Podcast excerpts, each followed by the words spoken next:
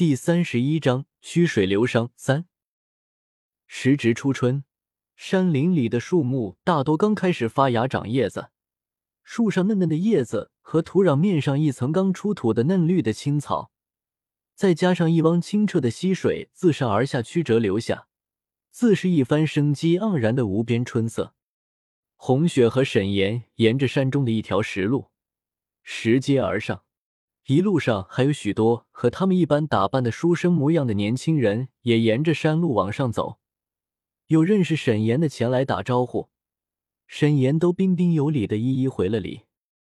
爬了好一会儿的山路，终于看见了一方八角的亭子。亭子建在一块略微平整的地面上，亭子里面已经聚了十来个书生，有的在聊天，有的则在临时搭建的台子上作画。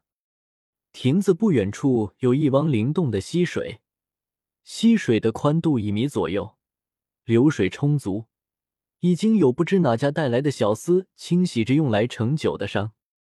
红雪对那些诗文图画什么的不大感兴趣，倒是对那盛酒的骨器很感兴趣，便直接走到溪流处，和那些小厮们一起清洗起觞来。这才发现觞是木质的。下面配的有个面积稍大点的托，这样即使盛满了酒，放到水面上也不会沉下去。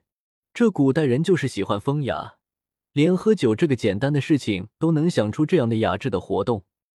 当今圣上开明贤能，是我等的福气，只盼着今年能够榜上提名，好一展抱负。红雪蹲在溪流边，听见了一些从亭子里传来的谈话声。是啊，是啊。我也盼着能成为天子门生，好一览天颜呐！你是没看到，去年秋天，皇上身体违和，在恩慈寺养病，那李贼居然勾结朝里的党羽，伺机篡位。不想北边的胡人突然发兵攻打我国边境，李贼一心只想着想夺下皇位，无心边疆的战事，最后竟然割地求和。那时候真是气煞我等一干读书人。自古以来，文死谏无死战。怎能就这样不战就割让国土？那人还没说完，就有一人接了上来：“可不是嘛！那天啊，我们京城里的读书人全都在皇宫大门那里请愿，讨伐李贼。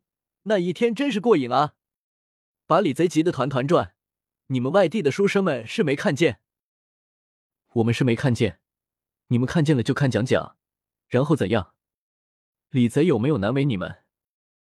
红雪听见这里，心下已经了然，想必是皇帝年幼登基，老臣辅佐。后来皇帝渐大，老臣却不肯交出实权，最后居然生出篡位的野心。后来皇帝以退为进，一边培植自己的心腹，一边示弱装病给一干老臣看，借口养病离开皇宫，留给乱臣们一个篡位的好时机。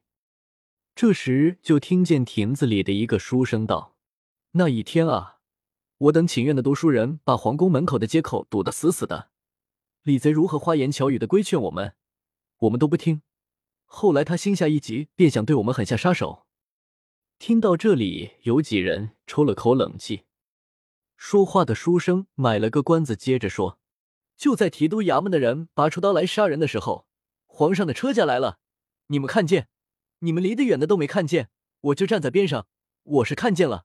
皇上那身形看上去一点都没病，气宇轩昂，身后还跟了好些羽林卫，那叫一个威风。好了，好了，不要说废话，快说说后来怎样。众人不耐的催促着。后来啊，皇上一口气交出几个少年将军的名字，当着我等众人的面下了道圣旨，说是要和众将士一起赶赴边疆杀敌。保家卫国，造福黎民百姓，那个场面现在想起来都还大快人心。我们这些人听见皇上的话，哪有不响应的道理？再后来，你们大概就都知道了。拿下李贼后，就带兵出征，把那群胡人打得落花流水。接着，亭子里的人莫不对这个英明神武的皇帝感恩戴德，就差画个像供奉起来了。